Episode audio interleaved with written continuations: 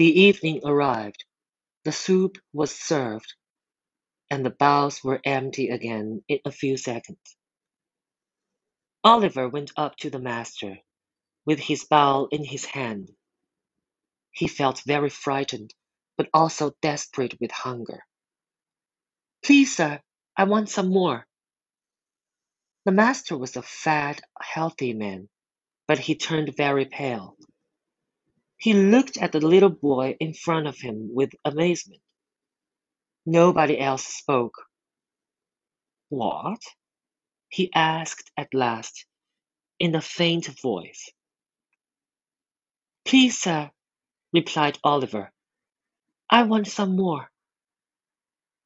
The master hit him with the serving spoon, then seized Oliver's arms and shouted for the beadle. The beadle came quickly, heard the dreadful news, and immediately ran to tell the board. He asked for more.